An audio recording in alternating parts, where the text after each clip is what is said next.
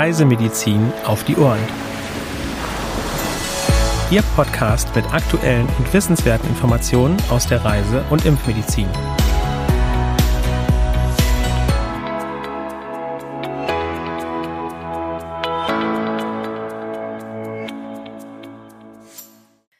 Herzlich willkommen am heutigen Mittwoch, dem 11. Mai 2022, zu einer neuen Folge unseres Podcasts Reisemedizin auf die Ohren.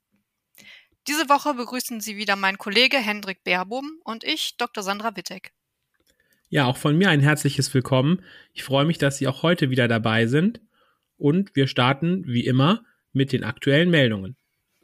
Genau, los geht es mit Chikungunya in Brasilien. Seit Anfang des Jahres wurden landesweit etwa 57.800 Verdachtsfälle gemeldet und sieben Menschen sind verstorben.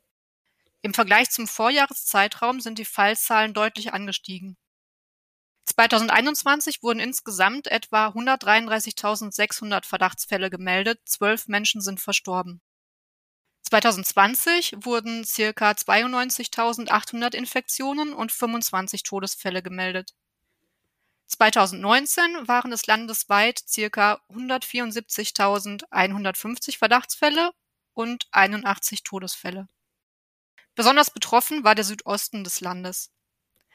Mitte 2014 haben die Gesundheitsbehörden die ersten lokalen Infektionen gemeldet. Seitdem hat sich die Infektion landesweit ausgebreitet. Achten Sie auf einen guten Mückenschutz. Und wir bleiben in Brasilien, wechseln allerdings die Krankheit. Es geht um Gelbfieber. Seit Juli letzten Jahres sind im Norden des Landes nämlich vier Menschen verstorben, drei im Bundesstaat Pará und einer im Bundesstaat Tocantins. Seit Januar letzten Jahres wurden im Bundesstaat Santa Catarina im Süden acht Infektionen bestätigt. Dabei sind drei Menschen verstorben. Die Betroffenen waren nicht geimpft. Eine Impfung ist für weite Teile des Landes empfohlen. Weiter geht es mit Tollwut in Malaysia. Ende April wurde der zweite Todesfall in diesem Jahr im Bundesstaat Selangor gemeldet. Ein 80-Jähriger aus dem Distrikt Kuala Langat ist infolge eines Hundebisses verstorben. Im März ist ein 40-jähriger Mann im Distrikt Petterling verstorben. Mitte Februar wurden an einem Fähranleger in Cebu im Bundesstaat Sarawak drei Menschen von einem tollwutverdächtigen Hund attackiert. Im vergangenen Jahr wurden vier Todesfälle nach Hundebissen im Bundesstaat Sarawak bestätigt. 2020 wurden neun Erkrankungen gemeldet und 2019 waren es sechs. Im Juni 2017 wurden die ersten bestätigten Fälle in Ostmalaysia auf der Insel Borneo registriert. Seitdem wurden 32 Todesfälle im Bundesstaat Sarawak bestätigt und zwei weitere Menschen sind erkrankt.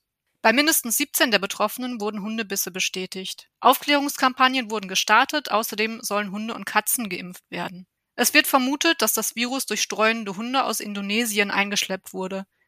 Nach verdächtigen Tierkontakten sollte umgehend eine postexpositionelle Versorgung eingeleitet werden.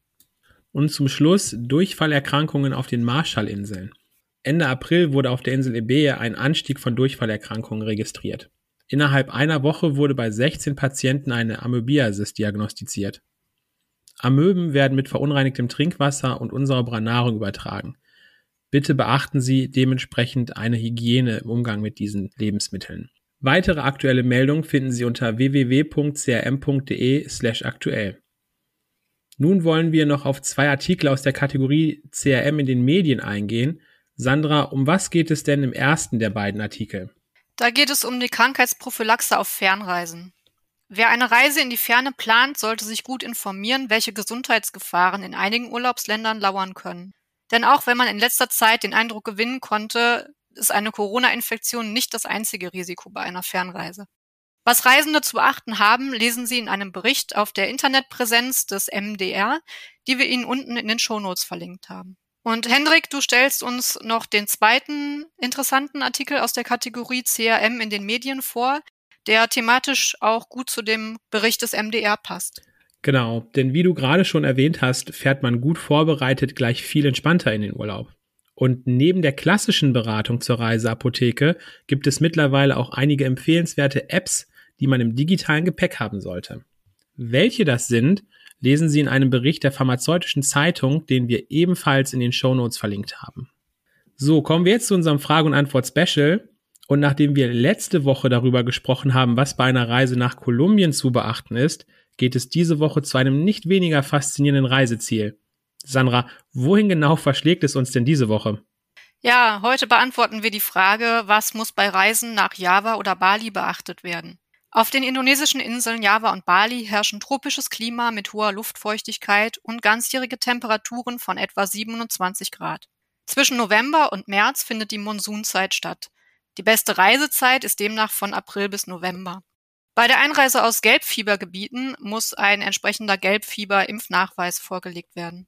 Alle Reisenden sollten zudem, neben dem Standardimpfschutz natürlich, der auch in Deutschland empfohlen ist, äh, gegen Hepatitis A, Polio und Typhus und je nach individuellem Risiko auch gegen Hepatitis B, Tollwut, Cholera, japanische Enzephalitis und Meningokokken ACWY geimpft werden.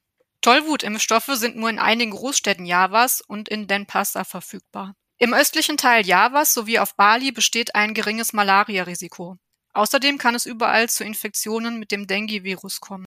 Es wird empfohlen, auf einen adäquaten Mückenschutz zu achten. Während der Trockenzeit kann es auf den indonesischen Inseln durch Waldbrände zur Entstehung von Smog kommen, welcher zu Schleimhaut und Atemwegsreizungen führen kann. Besonders für Herz- und Lungenkranke Personen, Asthmatiker, ältere Menschen und Kleinkinder kann dies ein Gesundheitsrisiko bedeuten.